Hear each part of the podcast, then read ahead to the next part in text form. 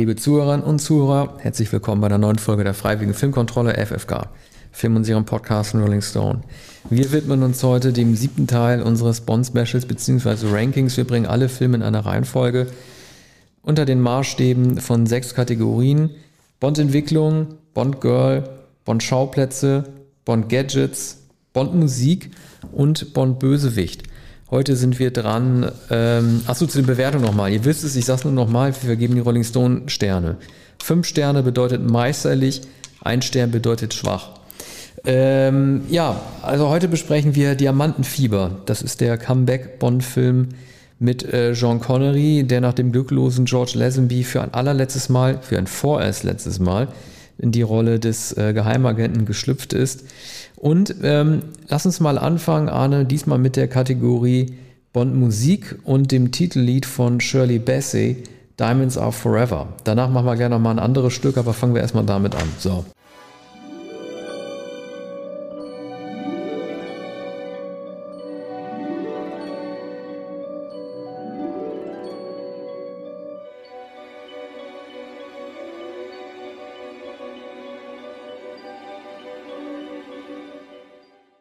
Besser geht es ja nicht, dachte ich jetzt beim Wiedersehen, Wiederhören. Ja, der, die Films. Meinung kann ich leider nicht teilen. das habe ich also, mir gedacht. Ja, ich bin, bin mhm. einiger, ich will nicht sagen, dass ich enttäuscht bin äh, von mhm. dem Song. Na doch, also er, ist in der, in der Gesamtbilanz aller Bond-Songs meinetwegen auch noch ein Top 15-Song oder so, vielleicht sogar, nee, Top 10 nicht. Aber ich, ich, ich glaube, dass äh, Shirley Bassey dieses Sujet des äh, Bond-Songs nicht, ähm, nicht so wirklich steht. Wir spielen noch mal kurz ein. Diamonds are forever. They are all I need to please me. They can stimulate and tease me. They won't leave in the night. I've no fear that they might desert me. Diamonds are forever. One up and then caress it, touch it, stroke it and undress it. Also ähm, folgendes stört mich daran. Also ich mochte sie sehr gerne als aggressive Sängerin in Goldfinger, weil da hatte sie jemanden, den sie ansingen konnte. Also sprich Goldfinger, obwohl alle gedacht haben, bei der Härte Lieds würde es sich dabei um den erotischen John Connery als Bond handeln. Aber da hatte sie zumindest noch irgendwie so ein Target. Und äh, dieses Lied zeigt sie ein bisschen romantischer. Das Lied Moonraker, den dritten Song, den sie gesungen hat, der zeigt sie noch romantischer, aber da gefällt mir die Melodie noch mehr. Also ich, ich finde dieses Lied, das Problem ist, äh, der Titel Diamonds Are Forever, der spielt auf eine weibliche Leidenschaft an, auf eine unterstellte weibliche Leidenschaft für Juwelen. Und ähm, das Ganze, also mir fehlt so ein bisschen das Prickeln in dem Lied und mir fehlt auch ein bisschen so die Mission, die da zum Ausdruck kommt. Es geht ja im Endeffekt nur um Kaufrauschen in diesem Lied, wie so ein Schaufensterbummelsong. Hm. Naja, also es ist sozusagen ein Hymnus auf den Luxus und, und das, was man ähm, diese luxuriösen, opulenten Arrangements, die man mit Bond-Songs verbindet und ähm, äh, man, man hörte das vor Jahren auch bei, bei diesem Grand Prix oder Song Contest ähm, Gewinnerlied von Conchita Wurst. Da haben alle sofort gesagt, Bond, das ist John Barry, das ist der Bond der 60er Jahre, die große ausladende Ballade.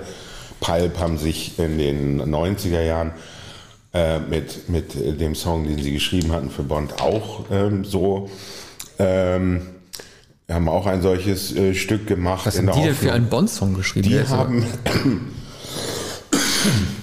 die haben sich beworben ähm, für Tomorrow Never Dies. Und dieses Stück wurde abgelehnt und sie haben es umbenannt in Tomorrow Never Lies. Und das erschien dann ein Jahr später auf ihrer Platte This is Hardcore. Und die, die haben sich ganz und gar äh, diesem Prinzip der schwelgerischen Ballade unterworfen. Wurde ja, die hatten ja auch ein Peter Thomas Sample drauf, ne? darf man nicht vergessen. Also ja, du hast recht, ja. die sind ja sehr orchestral rangegangen mit ja, Musik aus den 60er Jahren. Der Song This is Hardcore, ja. glaube ich. Ne? Ja, ja, genau. Also eine wunder, wunderbare Platte und Tomorrow Never Lies war eigentlich gedacht als Tomorrow Never Dies. Nun, also wir, wir haben da wahrscheinlich einen unterschiedlichen Geschmack. Diamonds of Forever, das ist ja... Ähm, dieser Song oder der Text entspricht eigentlich dem, man muss sagen, misogynen äh, Konzept äh, oder den, den Untertönen in diesem Film. Misogyn und homophob. Dazu kommen wir später noch. Ähm, natürlich, der Zeitgeist, aber Shirley Bassey Songs ents ähm, entsprechen eigentlich nicht dem Zeitgeist von 1971, sondern sie äh, stammen äh, aus den 60er Jahren. Ne? Ja, die wollten, glaube ich, also, eine symbolische Geste. Also die wollten einfach zeigen, nicht nur Bond ist zurück, sondern auch die, äh, die Sängerin des bis dato ja. erfolgreichsten Bond-Songs. Sie ja. wollten das komplette Retro-Paket einfach nochmal auffahren. Ja, an der, Ober an der Oberfläche. Aber innerhalb von zwei Jahren hat sich alles ums Ganze gewandelt. Und ähm, der, der, der Film ist insofern, also äh, eine, eine psychedelische Gaga-Version von, von Bond. Das machen wir nochmal ja, bei der, um das, um das schon einmal, um das ein, ja. schon einmal vorwegzunehmen. Da würde ich dir auch zustimmen. Das unzeitgemäße, ja. die, das merkwürdige, das comicartige, da kommen wir, du, ja, lass uns nochmal, äh, ich will die Bond-Musik, bevor wir es abschießen, nochmal, äh, weil ich, ich, wiederhole mich wirklich sehr oft, aber ich kann es nur nochmal sagen, diese Strecke, die Goldstrecke, wie ich sie nenne, begonnen mit You Only Live Twice über Her Majesty's Service bis hin zu Diamantenfieber, das zeigt, jetzt wiederhole ich mich nochmal, wirklich ähm, John Barry auf der absoluten Höhe und das wird auch gezeigt. Weißt du, die Soundtracks, die kenne ich in- und auswendig. Ne? Der, der, der spielt Barry seine Motive vier bis fünf Minuten durch. Die werden leider in den Kontexten dort in dem Film immer nur so angerissen, hat sich sehr, sehr große Mühe gegeben, äh, wirkliche Symphonien fast schon zu schreiben, die nie wirklich zur Geltung kommen. Lass uns noch mal kurz dieses eine Lied zumindest hören, das heißt Circus Circus.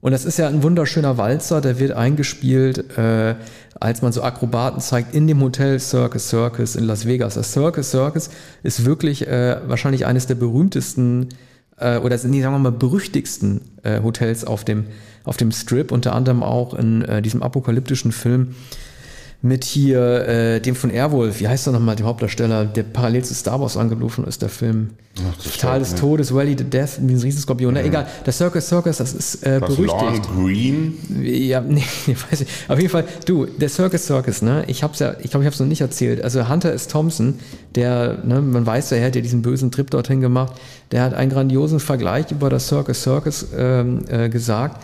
Er meinte nämlich, das Circus Circus Hotel das ist der Ort, an den wir alle am Samstagabend gehen würden, wenn Hitler den Krieg gewonnen hätte. Und äh, so schlimm ist dieses Hotel tatsächlich. Ich kann es beurteilen. Ich war nämlich schon mal mit meiner Familie im Circus Circus. Das ist die Mallorca-Version eines Hotel, äh, eines Hotels am Strip. Und das filmt, die, äh, das zeigt dieser Film halt gar nicht. Der zeigt ein ganz anderes Circus Circus. Das zeigt irgendwie so ein Noblesse Circus Circus. Vielleicht durften die gar nicht woanders drehen. Ich weiß noch, ich habe damals, wir haben damals einen Wohnmobilurlaub gemacht in meiner Elternzeit in Amerika und ähm, da bin ich vorgefahren in Circus Circus, meine Familie ist noch zurückgeblieben. Der Albtraum, der sie da gezeigt hat, also man hat doch in diesen amerikanischen Hotels, da hast du doch immer so diese Wasser, diese Eisspende auf den Hotelfluren. Da bin ich mal rausgegangen abends und wollte mir ein bisschen Eis holen. Dann ist mir äh, die Tür zugefallen, ist da kein Problem. Ich hatte eine Chipkarte mit und wollte dann wieder zurück in mein, äh, in mein Hotelzimmer und dann ging die Karte nicht mehr. Später hat sich herausgestellt, weil ich mein Handy mit dabei hatte, hat sich das gegenseitig neutralisiert. So, mhm. normalerweise, du kennst es ja in Hotels, wenn du eine Karte verlierst, auch um 12 Uhr nachts, das war nämlich so spät, dann gehst du halt im Badeanzug oder halt in den Shorts, was immer du anhast, mhm. runter zur Rezeption und kriegst sofort eine neue Karte und kannst unauffällig wieder hochschlüpfen. Circus Circus ist aber nun mal so wie alle anderen Hotels an ein Casino angebunden. Das heißt, ich musste da in Unterhose halt wirklich durch die Lobby gehen und dann in Ruhe denen erklären, dass ich nicht mehr auf mein eigenes Zimmer komme, mhm. ohne mich ausweisen zu können. Und da standen die ganzen Touristen nicht nur in einarmigen Banditen, sondern auch beim Check-in. Das war für mich der absolute Albtraum, dieses Circus Circus. Hat mit dem Film eigentlich nicht so viel zu tun. Andererseits, der Film nimmt sich ja auch nicht ernst. Du siehst ja auch einen Elefant, wie er einem einarmigen Banditen dreht. Ja. Es ist ein Albtraum, dieses Haus. Also ähm, mir wird ja äh, zu Recht vorgehalten und ich muss mir selbst vorhalten, dass ich manchmal abschweife, vor allem wenn wir über Musik sprechen. Nur ist es mir aber auch du passiert. hast es jetzt überboten. Es entspricht aber ganz und gar äh, diesem Film, der nämlich ja. nur aus Abschweifung besteht und aus Zirkus Zirkus. Und ähm, also das macht den Film äh, so interessant, dass, dass äh, der ist ein reines Camp eigentlich. Aber was ist die nächste Kategorie? Ja. Also ich Erstmal will noch wir- zur müssen- Musik sagen, müssen wir bewerten es werden, es werden sehr schön die üblichen Barry-Motive angespielt, ähm, auch so sentimentale äh, Momente bei den Verführungsszenen. Das, das ist also sehr virtuos äh, gemacht und, und er ist vollkommen auf der Höhe seiner Kunst.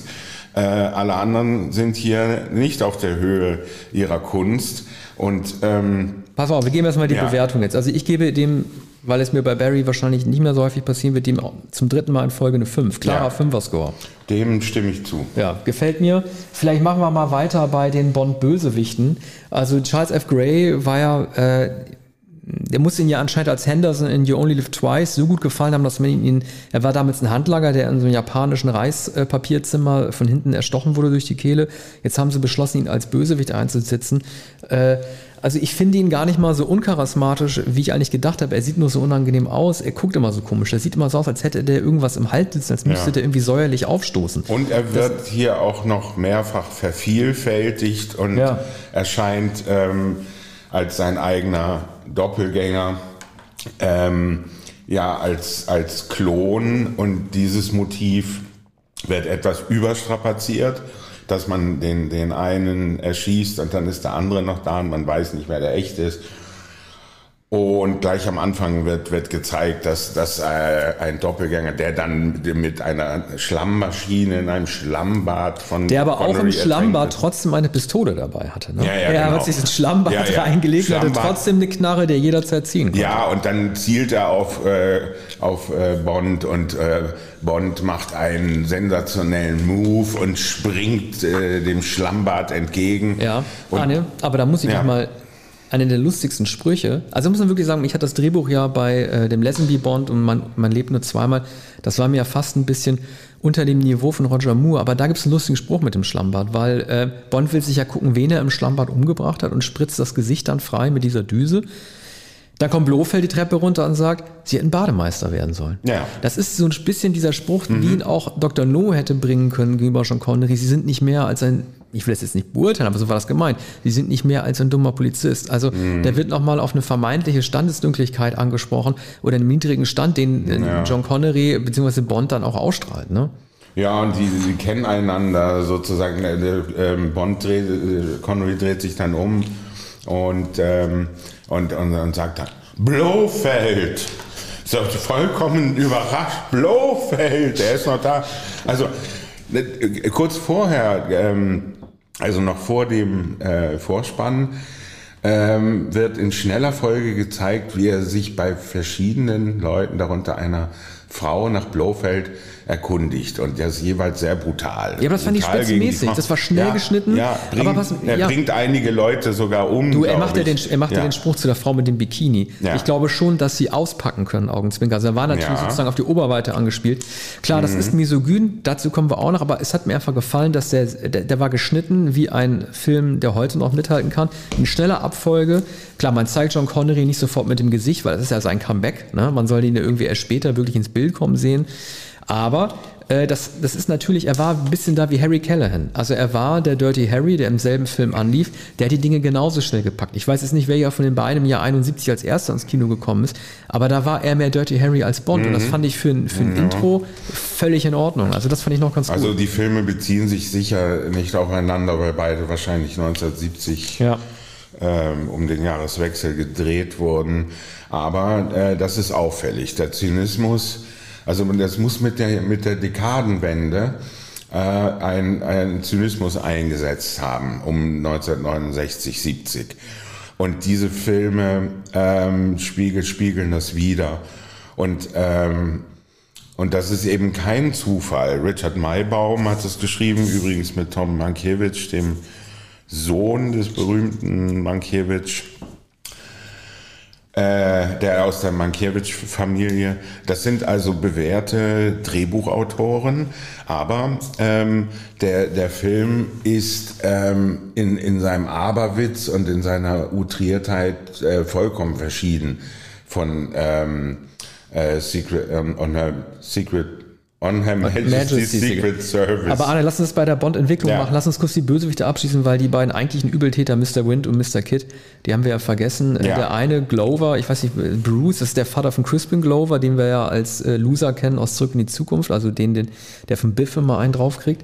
Mensch, der Vater von Martin McFly, jetzt weiß ich nicht mehr. Moment, Bruce Glover? Bruce, Bruce Glover, genau, das ist der Daddy von Crispin Glover, der Ja. den äh, Loser-Vater spielt von Michael J. Fox, Ja. den man auf die Beine bringen muss. Ah, ja. Das andere ist Pat Potter Smith, den ich nicht kannte und dann habe ich ihn auf Wikipedia gegoogelt und der Typ ist eine Jazz-Koryphäe. Also ich will jetzt gar nicht so, so tun, als kannte ich den vorher, ich habe bei Wikipedia nachgeguckt. Ja. Guckt mal nach, mit wem er alles gespielt hat, wenn ihr das hört. Ihr würdet staunen, aber diese beiden äh, Typen, ne?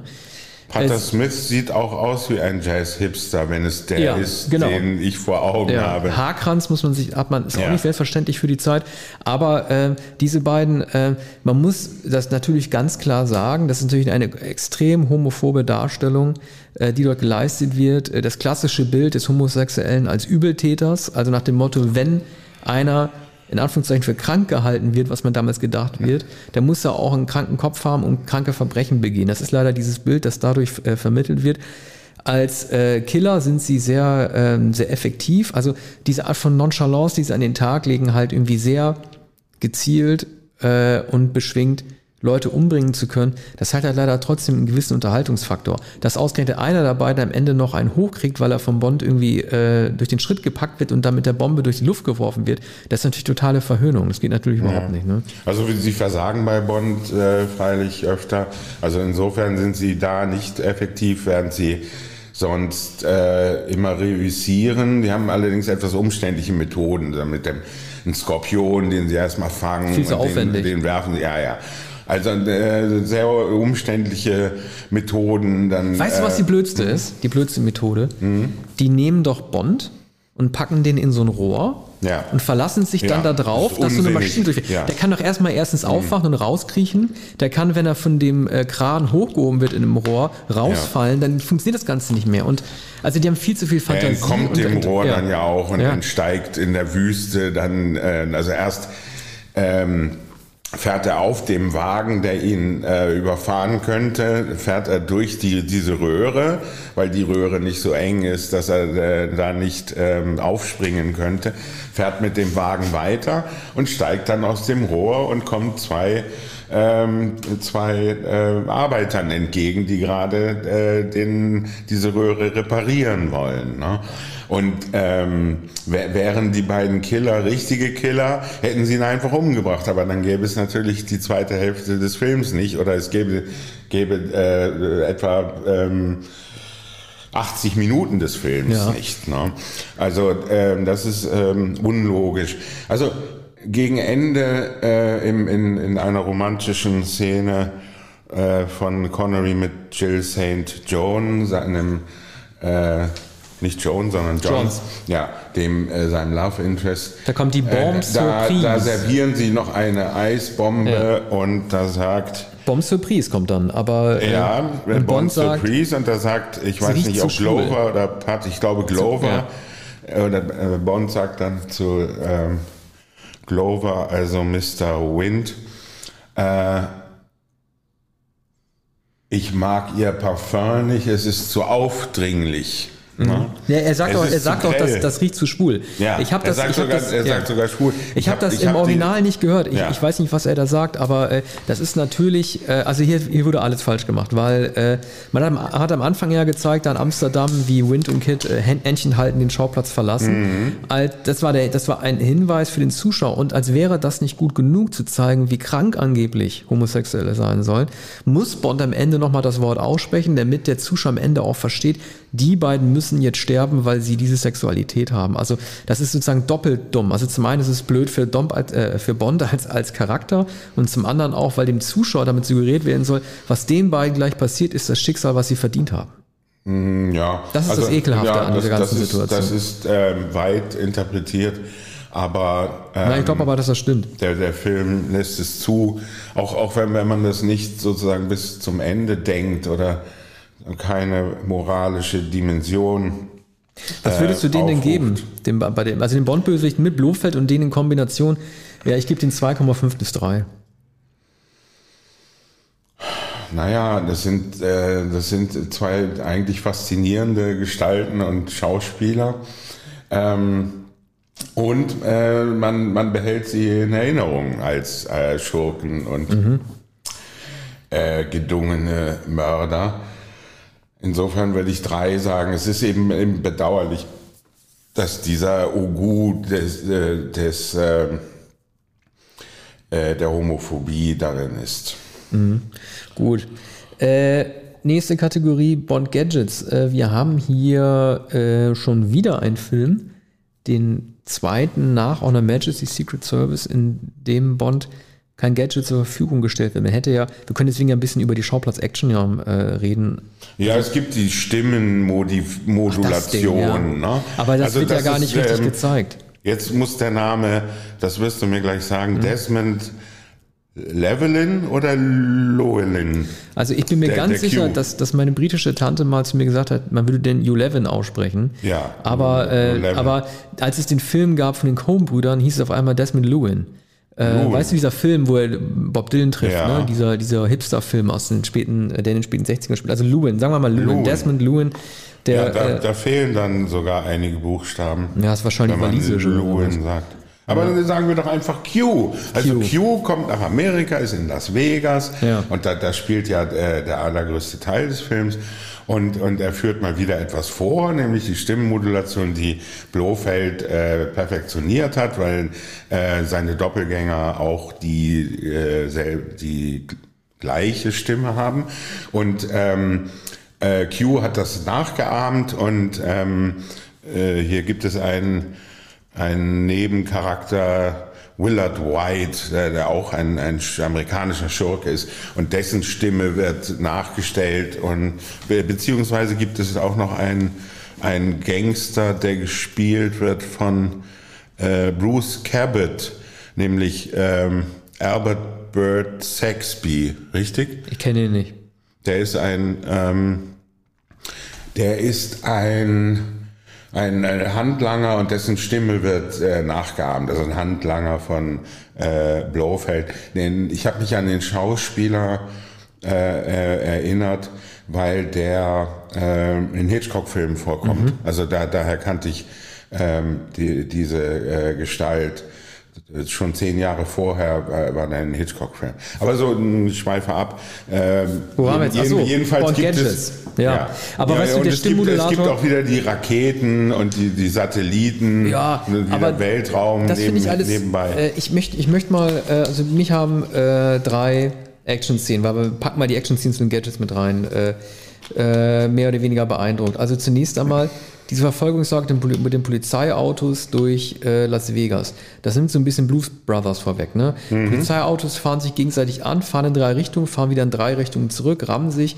Bond kommt, kommt irgendwie bei raus. Die ist, die ist ein bisschen zu ziellos. Ne? Also da erinnere ich nur mal an diese ähm, Verfolgungsjagd in Goldfingers äh, Fabrik, als Bond gegen den Spiegel zu rasen droht. Da schaffen die es mit nur einem zentrierten Gebäude mehr Orientierung zu schaffen als auf dem Strip in Las Vegas. Das hat mir nicht so gut gefallen. Aber äh, zum einen war ich äh, relativ beeindruckt von dem Moment, als Bond äh, in dem Sarg lebendig verbrannt werden soll.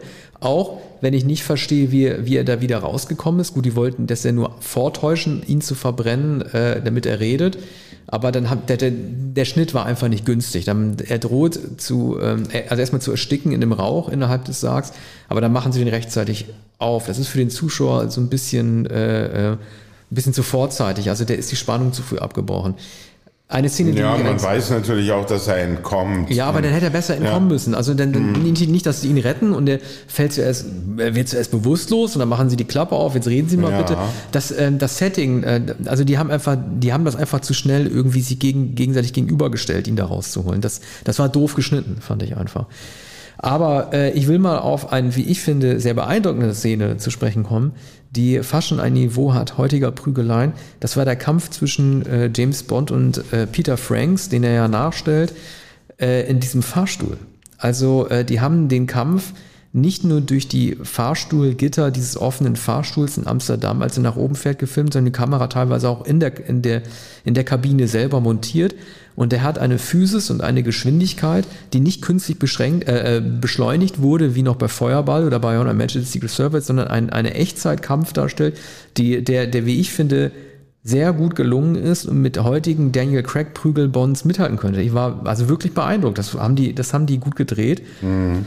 Lustigerweise, als ähm, du, du, als Hitchcock-Experte wirst, dir wird es ja sofort aufgefallen sein, als Bond dann ähm, in Tiffany Cases äh, Wohnung geht und sagt, oh, das war wahrscheinlich das war ein anderes, war James Bond, den muss ich gerade totschlagen, mhm. ich bin mhm. Peter Franks, fragt er sie doch noch, ja, wo hast du denn eigentlich die Diamanten versteckt? Und dann fährt die Kamera hoch und dann sieht man, dass äh, Tiffany Case ja. die Diamanten im Kronleuchter versteckt hat. Und das war, das war immerhin fünf Jahre vor Family Plot, ne? also vor Familiengrab, als Diamanten ja. im Kronleuchter versteckt wurden. Und das also, hat ne? vielleicht nicht Hitchcock, aber das hat der Drehbuchautor von Family Plot, Familiengrab, äh, übernommen. Ne? Den Film Sicher. kannte er und äh, das ist das, Entscheid äh, das eigentlich der Clou von Familiengrab. Hier bei Bond ist eigentlich nur eine, eine ähm, eine, eine Randnotiz. Ähm, jeder kann sich auch vorstellen, dass man einen Lüster, einen Kronleuchter verwendet, um die Diamanten da unterzubringen. Aber äh, Hitchcock hat das Jahre später tatsächlich verwendet und, und ganz am Ende sieht man dann äh, den ähm, äh, den, den Kronleuchter, so als wäre, als wäre man vorher nicht darauf gekommen, dass sich die Diamanten da in dem Kronleuchter verbergen. Ja, zumal das Doofe ist, sorry, ganz kurz, das Doofe ist ja, äh, du musst ja, also ich weiß nicht, es gibt doch immer dieses, es gibt doch irgendwie so ein Spannungsaufbauprinzip. Also Drehbuchautoren wissen das besser als wir, aber es gibt ja die Möglichkeit, die Bombe vorher zu zeigen Ne? Ja. Sag mir ja klassisch, was Hitchcock getan hätte. Oder einfach eine Explosion zu machen, was zum Beispiel John Carpenter gemacht hätte. Also ohne vor die Bombe zu zeigen. Aber wenn du den Kronleuchter bei Familiengrab nicht vorher zeigst und als Story-Element einbringst, dann, dann, dann betrügst ja. du ja den Zuschauer. Denn wir hätten ja niemals darauf, wir wollen ja, ja auch mit Rätseln, wo sind Diamanten versteckt. Wenn du den Kronleuchter aber nie vorher ins Spiel bringst, dann hätten wir gar nicht mitraten können, wo die Diamanten versteckt ja, sind. Also, das ist das Blöde ja, bei Familiengrab. Es wird der, äh, der Kristallleuchter wohl äh, gezeigt, äh, aber äh, vollkommen beiläufig. Ne? Also in den früh, in früheren Filmen, in den 30er und 40er Jahren, 50er Jahren hätte äh, Hitchcock immer wieder sehr, sehr auffällig genau diesen Kronleuchter gezeigt, diesen Lüster, so dass man das am Ende schon nicht mehr hätte ertragen können. Weil The Family Plot habe ich lange nicht gesehen, aber da ist es eben nicht so auffällig, das ist nicht der Topos dieser Kronleuchter. Aber hier äh, bei Bond, das äh, ist auch eine äh, unglaublich sexistische Szene, die Einführung von Jill St. John. Machen wir bei Bond Girl, da, kommen wir, da machen wir gut, ganz ausführlich. Lass uns noch kurz eben hier die Gadgets abschließen. Also, wie gesagt, ich fand den Fight im Fahrstuhl in Ordnung. Ja. Ich fand den Moon, diese Moonbuggy-Fahrt fand ich eher dröge. Also, ja. was soll das auch mit dem, gut, wir sind, haben ja beide auch unterschiedliche Auffassungen zur Mondlandung. Mhm. Aber äh, also, gut, pass auf, lass uns Mondlandung und die Buggies bei den Schauplätzen machen. Lass uns Gadgets abschließen. Ich gebe dem jetzt einfach eine 3. Mm, ja. Ja, 3. Machen wir schnell die Schauplätze hinterher und danach kommen wir zu den wichtigeren Kategorien. Bonn-Schauplätze. Äh, ja, also wie gesagt, also diese Mondlandungsgeschichte im Jahr 71, okay, keiner konnte wahrscheinlich damals ahnen, dass das äh, Space-Programm der NASA ein Jahr später schon beendet wird, zumindest was bemannte Mondlandungen angeht. Ja, Aber, ne, entschuldige. Mhm. Ähm, im, zu, de, zu der Zeit glaubte man offenbar, glaubten die Drehbuchautoren, das wär, werde jetzt äh, ähm, ein Regularium, das werde eine Routine. Ja. Und man würde künftig immer äh, äh, auf den Mond fliegen und man werde da äh, den, den, den Mond zivilisieren, mhm. man, man werde Stationen bauen und man werde das war übrigens auch noch in den 80er Jahren äh, manchmal die Vorstellung, man werde eine Kolonie da aufbauen und so weiter. Ja. Und das alles passierte, das wusste man eigentlich ein Jahr oder zwei Jahre später, dass das alles nicht mehr sein würde und dass man gar nicht Naja, Bowie hat ja 71 noch gesungen, äh, Is There a Life on Mars? Und ja. dann gab es auch den Rocketman. Also die Vorstellung, ich, ich bin kein, ich bin natürlich überhaupt kein Astrophysiker, aber ich glaube, dass es 71 noch nicht jedem klar war, dass es auf mhm. dem Mars oder noch eher auf der Venus, da haben ja einige noch mehr Theorien zu gehabt, dass es halt die, die, die, die, die, Vernebelung des Planeten nicht darauf zurückzuführen ist, ist es eigentlich ein Gasplanet oder ist es ein Terra? Weiß ich gar nicht. Auf jeden Fall, viele haben ja gesagt, dass halt äh, Venus deshalb so vernebelt ist, weil es ein Sumpf ist. Und äh, weil es ein Sumpfplanet ist, so wie Dagobah, und dass dann halt auch tatsächlich äh, äh, Außerirdische darauf leben können. Ge- also, also genauso wie der Mars, also ich glaube, dieser Space Stream halt immer weiter zu gehen, weil man doch noch Außerirdische treffen kann, der war 71 vielleicht noch nicht ganz beerdigt, aber den Mond hatte man doch schon abgeschrieben eigentlich. Da ließ sich doch nicht mehr viel rausholen. Ja, also da, da waren die Autoren offenbar falsch informiert. Ich glaube, also es ist sozusagen die, äh, der letzte noch naiv utopische Film, der daran festhielt, dass ähm, mit dem Mond etwas zu gewinnen sei. Und, und das ist, auch das ist das Un, Unzeitgemäße an, an diesem Film. Spä Jahre später war dann natürlich Moonraker. Ne? Ja. Und, und da war wieder Raumfahrt. Und, und Aber da- diese, diese Buggyfahrt, ne? Also was Ja. soll das denn? Das ist so eine Action-Szene, die gibt überhaupt keinen Sinn. Man wollte einfach nur die Geräte vorführen, aber er kommt dadurch weder schneller zum Ziel, noch landet er sonst wo. Mhm. Ja. Aber bei den Schauplätzen, ne? Ja, das ist La pour La. Ich glaube, äh, man muss sagen, äh, Camp ist der eine Begriff und La pour La ist, glaube ich, der andere Begriff, dass hier Action um der Action willen gemacht wird, Zirkus Ja. um des Zirkus wegen, Ja, genau. Casino um des Casinos wegen. Ja. So, das äh, äh, macht den Film aus und und man merkt halt, was was das Movens des, des, des Films ist und auch da muss man sagen, das ist äh, das Zynische an dem Film und äh, man, man kann es nicht richtig genießen. Ja. Aber nur du. Äh, genau, ich wollte mal kurz zu den Bond-Schauplätzen sagen, die machen da etwas, was ich noch nie in einem Bond-Film gesehen habe, nämlich ihr eigenes Empire so toll zu loben. Die zeigen ja Afrika und dann zeigen die irgendwie wie so ein Werbefilm irgendwie so aus Minenarbeitern, wie man Diamanten gewinnt. Und dann reden die darüber, ja, wir, ähm, ne, wir Briten beschäftigen da Leute, aber die Minenarbeiter, die die Diamanten ausschaufeln, die bekommen von uns trotzdem Sozialleistungen. Was Ja. ist denn das für ein Quatsch? Ja. Also, also das kann ja meinetwegen stimmen, aber wieso zeigt man sowas Ja, in einem das ist Film? eine Apologie. Das ist ja und äh, das ist merkwürdig, denn viele, viele Jahre Nie sowas später gesehen. Ja, gab es Blood Diamond mit äh, DiCaprio. Ja. Und, und äh, da wurde das alles äh, brutal gezeigt, was man längst wusste. Es gibt übrigens einen Song von Randy Newman, Christmas in Cape Town, von 1983. Mhm. Ne? Und da beschreibt er unter anderem die Aber- äh, Bergarbeiter. Wollten die sich wirklich rechtfertigen, wie du meinst? Also warum, warum bringen die denn, also das wäre doch dem normalen Kino-Action-Zuschauer Ja. von damals überhaupt nicht aufgefallen, dass da ein Bild Ja. vermittelt wird äh, äh, der Kolonien, des Imperialismus, Ja. der Ausbeutung. Man war doch so gefangen in den Bildern. Also in heutigen Filmen, äh, in denen alle Interessen berücksichtigt werden, da würde diese Art von, von Wokeness natürlich total notwendig sein. Aber dass es damals so kam, das war wie so ein Schullehrfilm, den Genau, es ist ein, ein falscher Lehrfilm. Es ist, es ist eine Belehrung, die eigentlich nicht nötig wäre. Ne, man sieht die Arbeiter, man sieht die äh, Fuhren, mir fällt jetzt der Begriff nicht ein, also diese... Ähm, Ah, diese, diese Rutschen, Diese Loren, oder, ne? ja, ja, die, diese kleinen Wagen mit, mit denen, ja, mit denen die, äh, mit denen die Erde abtransportiert wird, so dass sie dann durchgesiebt wird und Diamanten gefunden werden. Und, und man sieht die einheimischen Arbeiter. Ja, das ist eine Apologie der, des britischen Engagements in Südafrika. Das Lustige ist ja, die haben da, also Mr. Wint und Mr. Kidd haben ja da ihre äh, kriminelle Verbündete, diese Ja. alte Dame, die es natürlich auch nicht lassen kann, in so einem, wie in so einem Porch, also in so einem Klassen, also wie so einem klassischen so einem Veranda-Gespräch gegenüber äh, den Afrikanern, die Ja. in diesem Film wieder sehr dumm dargestellt werden, denen zu sagen, wie sie den Schülern erklärt, du musst den Regenschirm aufmachen, dann Oh, wirst ja. du auch nicht nass. Ja. Ne, weil es regnet ja in Ja. Südafrika nicht, aber die könnten angeblich haben auch mal irgendwie nach England kommen. Das ist auch ein, ein später Nachhall der Englisch, ähm, der, der britischen äh, Kolonialgeschichte, wie so in so vielen äh, auch amerikanischen Filmen der 50er und 60er Jahre, in denen unter anderem äh, Ingrid Bergmann äh, Missionars, äh, Missionsschwestern spielten. Da- Das war ein sehr, äh, sehr beliebtes Motiv in Hollywood-Filmen, ähm, der, der Kolonialpriester und die Miss Missionsschwester. Ne? Ich glaube sogar, äh, Gene Seberg hat äh, so Ja. also eine, eine Schwester gespielt.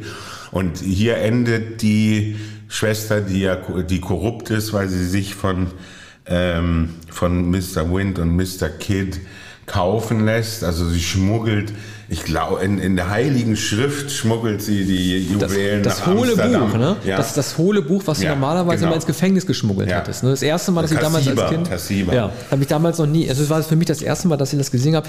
Ich würde mir gerne, bevor wir die äh, nächste Kategorie angehen, mal eine Frage stellen. Also warum haben die eigentlich immer Felix Leiter neu besetzt? Das halte ich, das halte ich wirklich für eine Schwäche. Also die hätten den Goldfinger Felix Leiter meinetwegen gerne weiter behalten können, aber entweder haben, haben die der Figur nicht wirklich vertraut, dass es sich lohnt, da eine Art von Kontinuität aufzubauen, weil die nicht wissen, in welchen Filmen die den noch unterbringen würden, aber den immer wieder neu zu besetzen. Und dann haben die da so einen Unscheinbaren jetzt genommen, irgendwie so einen äh, kleinen Klopsigen. Also das finde ich irgendwie blöd. Man gibt der Figur, man, man, man raubt der Figur ein bisschen Charakter, wenn man sie so wie Blofeld einfach permanent neu besetzt. Die haben Felix Leiter einfach immer vernachlässigt. Ja, und der spielt auch hier keine Rolle, steht etwas abseits, ist auch nicht allzu ironisch, er ist immer mal wieder Helfer in der Not und ähm, hier beobachtet er nicht mit gönnerhafter Ironie Bond. Das war schon sehr, sehr viel besser in Goldfinger, wo Leiter und, und, und sein Helfer äh, Bond immer aus der Distanz beobachten und, und das kommentierten. Ah, jetzt hat er schon wieder eine andere Frau oder da war ja klar, dass er sich mit ihr einlassen würde. Ja. Das ist hier nicht schön gemacht und Norman Burton spielt Felix Leiter. Äh, ist auch wirklich uncharismatisch. Also Bordschauplätze, also ich, ich finde ja, ich bin ja großer USA-Fan, ich finde USA sieht einfach immer gut aus. Südafrika und Holland wurden uns nicht wirklich äh, ins Spiel gebracht. Äh, Ja, Holland natürlich die Grachten und dann Ja. wird die Missionsschwester dann über Bord geworfen und fl- fliegt in die Gracht. die haben angeblich laut äh, Abspann äh, auch teilweise in Deutschland gedreht, ne? also auch Ja. in Deutschland jetzt nicht erwähnt Aber wird. was genau? Weiß ich nicht. Vielleicht war es aber der erste Bond-Film, der teilweise in Deutschland gedreht Mhm. wurde. Ey, Schauplätze, keine Ahnung, drei. Ist okay.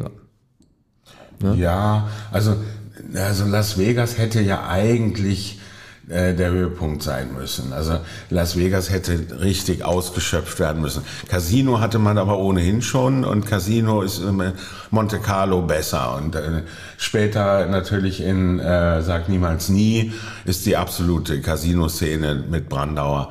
Ist hier auch nicht so gut gelungen. Ja, die Und- haben halt, die haben halt den Irrsinn Las Vegas als Touristenmetropole nicht wirklich zum Ausdruck bringen können. Also Ja. mit Casino hast du, hast du mehr äh, die Upper Class. Hier hättest du eigentlich den Touristen mit Einkaufstüte zeigen können. Das haben die nicht richtig gemacht. Andererseits gibt es auch diese, diese, äh, diese von diesem Mogul besetzte Villa in der Wüste. Sieht aus wie so ein Silicon Valley-Typ. Hat auch dieses Charisma eines Silicon Valley-Typs und Steve Jobs, den wir alle anschnauzen, weil seine äh, Erfindung missbraucht wurde. Also ich fand, ich, ich finde, du hast recht. Also man hätte aus Las Vegas noch mehr sozusagen auf den Irrsinn des Ortes eingehen können. Für mich reicht das aber. Nur den Irrsinn des Tourismus oder des Billigtourismus, der, der Demokratisierung könnte man positiv sagen, das hatten sie gar nicht, ähm, das war nicht die Absicht, das hatten sie nicht im Blick und sie wollten es auch gar nicht zeigen. Im Abstand, im Abspann sieht man nämlich nicht nur Circus Circus, sondern man sieht auch das Hotel International und so weiter. So, nee, sie hatten alle Hotels am, am Strip. Äh, Nur das. Mirage Ja, nicht mit dem sie mussten- Wasserfall, mit dem, mit dem Springbrunnen. Das Mirage haben sie irgendwie nicht gezeigt. Mirage äh, steht auch tatsächlich nicht im Abspann. Ja, das wäre auch typisch gewesen. Aber äh, die meisten Hotels am Strip hatten sie sozusagen in der Tasche oder umgekehrt. Die Hotels hatten Bond in der Tasche. Und, und deshalb zeigen sie nicht die Abgründe des äh, ähm, Tourismus in Las Vegas, den, der ja 1970, 71 noch nicht so bewusst war, als Elvis Presley noch da aufgetreten ist, als Frank Sinatra noch da aufgetreten Ach, das war auch die Spanne, als er da aufgetreten ist? ja, ähm, der Film That's Das hätten auch ins Spiel bringen können eigentlich, Ja, oder? genau. Der Elvis-Film wurde 1970 da gedreht und da sieht man den ganzen Glamour. Cary Grant saß im Publikum beim Konzert von Elvis Presley. Und ähm, da, äh, da gab es eben, da gab es noch nicht die Vorstellung, dass sich jedermann Las Vegas leisten könnte, sondern das war das Allerschönste zu einem Konzert von Sinatra und äh, oder von Elvis Presley äh, zu gehen. Ne? Und, und diese Vorstellung versuchen sie zu transportieren, aber das gelingt auch nicht so richtig, weil dann immer Ganoven da rumlaufen und alles ist hektisch und Jill St. John flüchtet und so. Also äh, es gibt ja natürlich dann die Verfolgungsjagd über, über den Strip, das, das muss, muss natürlich sein. Aber der, der Schauplatz wurde nicht richtig genutzt. Aber ich stimme dir zu, die Villa von, von Mr. White, wo im Übrigen, äh, wie soll man es äh, nennen, zwei äh, in Wir nennen sie- Kampfkunst erprobte Ja, wir nennen sie, wie sie Damen. da heißen, Bambi und Klopfer. Bambi und Äh, Klopfer oder aus dem Bambi und äh, gleichnamigen Thumper. Mhm. Dem, ja.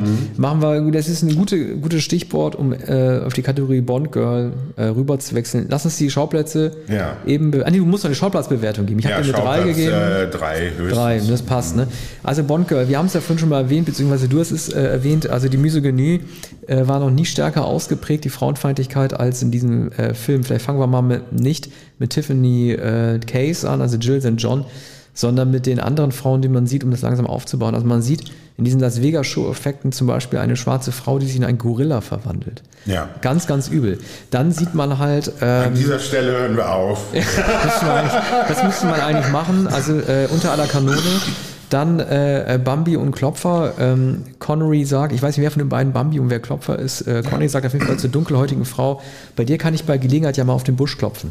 Ja. Äh, das sind solche Sachen. Wobei man muss bei den Kampf mit denen auch sagen, Bond ist nicht sehr gut. Er behält erst die Oberhand, als er beide ins Wasser, äh, ins Wasser kriegt. Vorher, Ja, machen, sie, ja. vorher machen sie ihn fertig, muss man mal auch mal sagen. Und das ist da natürlich unglaubwürdig, denn da reicht es, dass er die Köpfe herunterdrückt, während sie Ja, das ist doch irre. Ja, vollkommen überlegen sind und, und ihn anspringen. ich meine- und, in, und, und er will auch unbedingt, also es gibt ja diese Art, wie soll man sagen, eine Grätsche oder Klemme. Also Ja. sein Kopf befindet sich zwischen den Oberschenkeln. Sagt, Mama, hier bleib von, ich. Äh, Klopp, ja.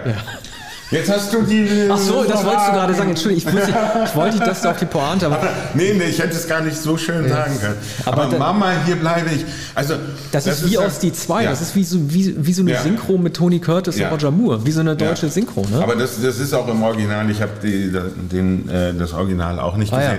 Aber so äh, schöner kann es gar nicht sein. Mama, hier bleibe. Mama, hier bleibe ich. Aber guck mal, insgesamt, ne, also es weiß ich, ob es M ist, der es am Anfang sagt. Er sagt ja, Diamanten haben den Hund als besten Freund der Frau abgelöst. Äh, damit wird es schon die Schlagrichtung vorgegeben.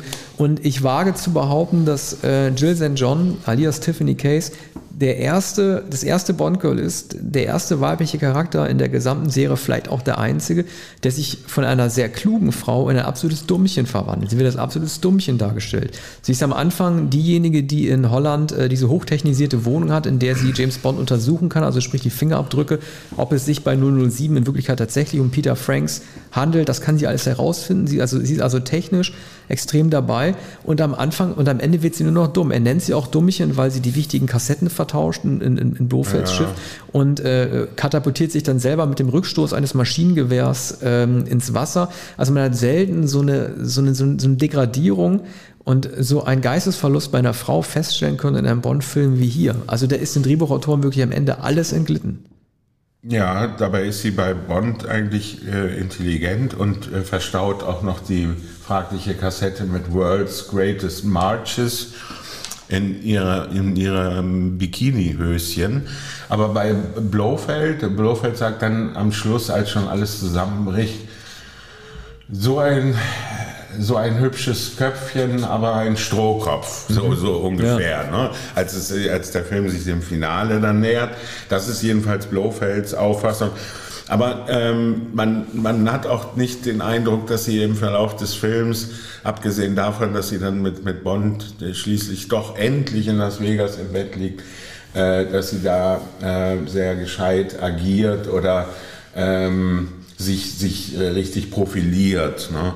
Also äh, dazu ähm, läuft sie auch, wie soll man sagen, äh, etwas zu freizügig äh, herum. Man sieht sie dann äh, fast gar nicht mehr bekleidet. Sie ist fast immer freizügig. Also, ja. Aber ich muss dir ehrlich sagen, äh, es gibt eine Sache, die hat mir schon als Kind nicht gefallen und das ist mir als Erwachsener auch aufgefallen. Deswegen Oberfläche, weil es immer Äußerlichkeit geht. Aber wir haben uns so viel über Jean Connerys Toupet, äh, Toupet amüsiert, dass ich das jetzt auch mal sagen darf. Ich mag ihre Frisur einfach nicht. Ja. Für mich sieht die aus wie eine Oma-Festfrisur, diese Frisur, ne? Silbersee in Rot. Und das ist halt, ähm, das, also, das, ich finde es einfach nicht cool. Also, es ist total oberflächlich, aber es darf auch in die Bewertung mit rein, weil wir immer über das Aussehen der Männer reden. Dann machen wir das jetzt auch. Ich finde sie einfach nicht attraktiv. So. äh, ich kann mich dazu nicht äußern. Ich, ich liebe den Namen Tiffany Case, ja. ist nur noch übertroffen von Lana Wood als Plenty O'Toole. Ja. Plenty O'Toole ist natürlich eindeutig eine Verballhornung von Peter O'Toole. So, das muss ein, ein Irrsinnsspaß für Richard Maybaum und Tom Mankiewicz ja. gewesen sein. Plenty O'Toole, wunderbar. Also äh, äh, für die Namen äh, gibt es dann einen zusätzlichen Punkt, aber weder ähm, weder finde ich Jill St. John überzeugend noch äh, Lana Wood so richtig. Ich weiß nicht, woran es liegt. Es gab so wunderbare äh, Schauspieler in den 60er Jahren. Die sind es nicht. Bei Jill St. John, eine amerikanische Schauspielerin, die auch schon eine ordentliche Karriere damals hatte. Äh, also es tut einem, es tut einem eigentlich leid, dass, weißt du, was sie mal ähm, machen sie sollte? das gespielt hat. Die, die ist ja verheiratet seit 30 Jahren mit Robert Wagner. Und er ist jetzt irgendwie 90 und sie ist Anfang 80. Eigentlich könnte sie ihn doch mal fragen, was er weiß über den Tod von Natalie Wood. Ja. Das müsste sie, also vielleicht weiß sie mehr, als wir denken. Also Wagner, also sie war nach. Ähm, ja, ja, ein paar Jahre dahinter. Mhm. Wood mit Wagner verheiratet. Mhm. Und dann haben, haben äh, Wagner und Wood nicht noch einmal geheiratet, Ende der 70er Jahre? Äh, Oder sind nochmal zusammengekommen wahrscheinlich äh, Ende der 70er. Natalie Wood ist ja 1982 äh, gestorben. Ja. Und tot. Ähm, wie auch immer sie gestorben ist, ne? Das, ja. ist ja, das ist ja die Frage, wie sie da vom Boot gefallen da, ist. Äh, darüber machen wir eine eigene Sendung, ja. denn es gibt mhm. ganze Bücher darüber.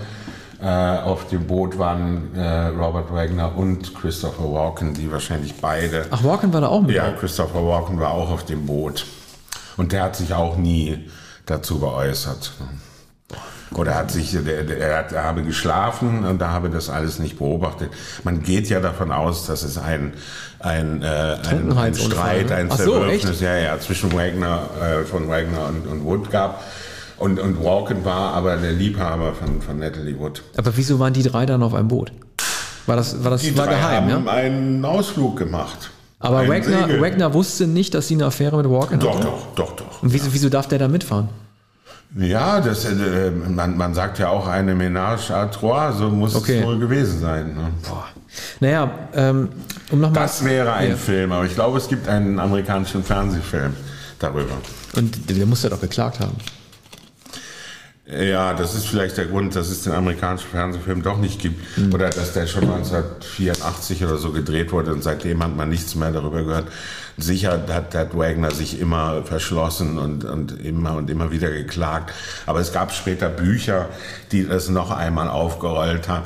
Dann die Küstenwache hat es noch einmal untersucht. Ich glaube, vor einem Jahr erst mhm. hat die Küstenwache. Meine ich nämlich auch, versucht. dass ich was dazu ja. äh, nochmal gelesen ja. habe man kann ja nicht viel herausfinden. Also jemand ist ertrunken und entweder, entweder du siehst Gewalteinwirkung am Körper oder du siehst einfach nur Wasser an der Lunge. Wagner kennt die Wahrheit und wie du sagst, der ist jetzt etwa 90 Jahre. Ja, der nimmt die mit ins Grab. Mhm. Äh, Tiffany Case, Jill St. John, also äh, die beiden haben später geheiratet.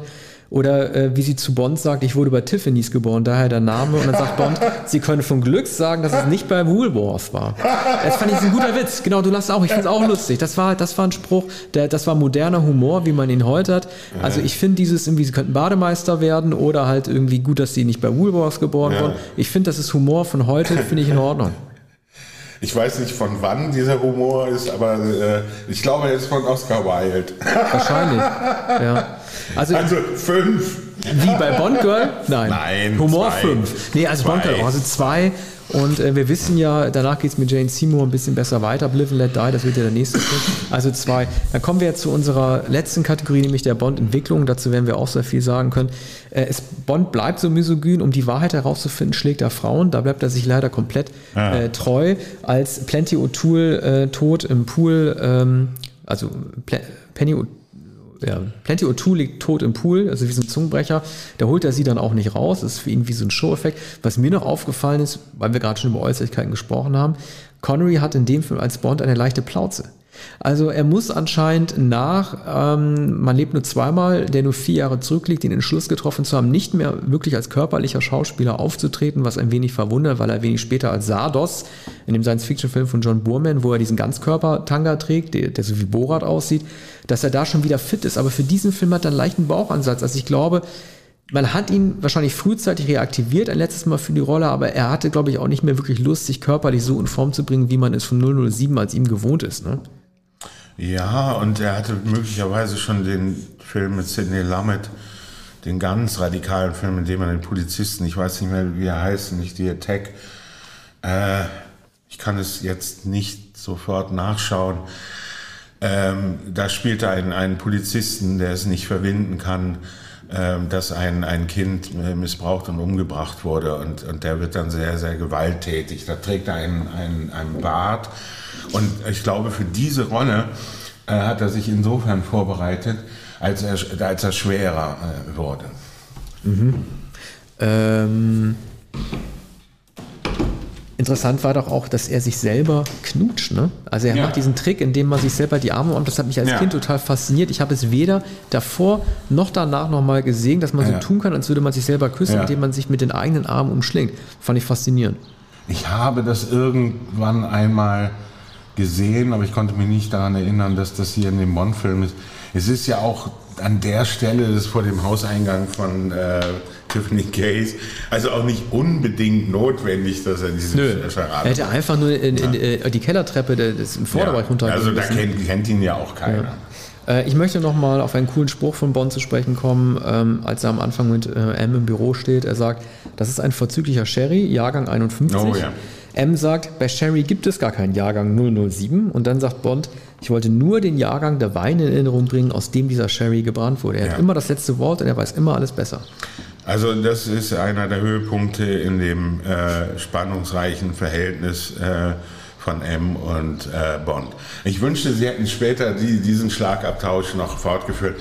Es hat eigentlich, äh, hat eigentlich immer zu tun, wenn es nicht um Diamanten geht oder um, sagen wir, ähm, Briefmarken sammeln und das hat es immer mit Alkohol zu tun, mit Jahrgängen, mit, mit schottischen Whisky und, und, und äh, mit, mit, mit äh, edlen Weinen, also dem Erlesenen.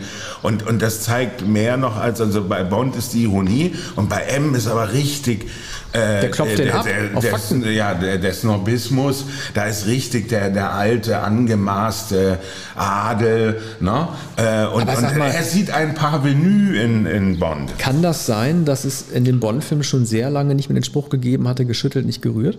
Wann oh, hat er ja. das letzte Mal den Wodka Martini bestellt? Ja, wann das überhaupt doch, je? Also ne, ich glaube, der hatte das zu einem Zeitpunkt schon gemacht. Film nicht. Nee, aber war das noch bei Moskau oder bei Goldfinger schon ja. auch nicht mehr? Da hatte, war ja auch nirgendwo, ja. wo er einen Drink hätte bestellt. Ja, ja, und später kam das wahrscheinlich dann mit, äh, mit Moore. Nicht, bei, ja, Moore. Lazenby hat es nicht gemacht, der hat keinen Wodka Martini bestellt. Aber ist auch, glaube ich, nicht in allen Moore-Filmen. Darauf müssen wir achten, wenn wir demnächst ja. über die Filme sprechen. Äh, also die, ähm, die Gesamtbewertung äh, dieses Films, ähm, wir haben festgehalten, er ist homophob und er ist misogyn und er ist rassistisch. Ähm, ja, also da ich, kommt ich kann, alles zusammen. Da kommt einfach alles zusammen und auch wenn ich gesagt habe, er, er, ist gut geschnitten und mir gefallen die Schauplätze, man kann das einfach nicht gut heißen.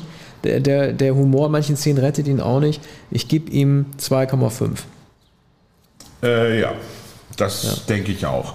Also es ist irgendwie ein bemerkenswerter Film, der einiges über die Zeit sagt. Übrigens haben wir nicht gesagt, Guy Hamilton war seine erste Arbeit. Ne? Hat er nicht äh, Majesties? Nee, es war Peter Hunt, der den Ja, gedreht, Peter ne? Hunt hat mhm. Majesty gemacht und wurde zu Unrecht, äh, muss man sagen, ab, abgesetzt. Und dann kam Guy Hamilton, der später die Moores, die Roger Moores gemacht hat. Mhm. Ähm, also ist kompetent äh, äh, gefilmt und geschnitten, aber äh, es ist ein, ein, eine katastrophale Story und äh, auch nicht sehr gut gespielt. Ja, zweieinhalb, ich würde sogar sagen zwei. Äh, man fühlt sich, fühlt sich noch immer irgendwie gut unterhalten, aber man kann das einfach nicht fassen. Du hast es ja gesagt, es tanzt eine, eine schwarze äh, Tänzerin hinter Eisenstangen und verwandelt sich in einen Gorilla. Hey, wie war Las Vegas? Ja, also Connery wird sich auf jeden Fall geärgert haben, für den Film zurückgekehrt zu sein. Äh, man ja. lebt nur zweimal wäre der bessere Abgang gewesen. Andererseits hätte man sich Lazenby in dem Film auch nicht mehr vorstellen können. Vielleicht wäre das schon Roger Moore Bond gewesen. Oder hätte, vielleicht hätte es der erste Roger Moore Bond sein müssen. Ja, das wäre äh, aber auch ungünstig für Bond gewesen. Er kam dann ja für Live and Let Die ja. und das wird unser nächster genau. äh, Film sein. Guti, dann bis zum nächsten Mal. Herzlichen Dank. Tschüss.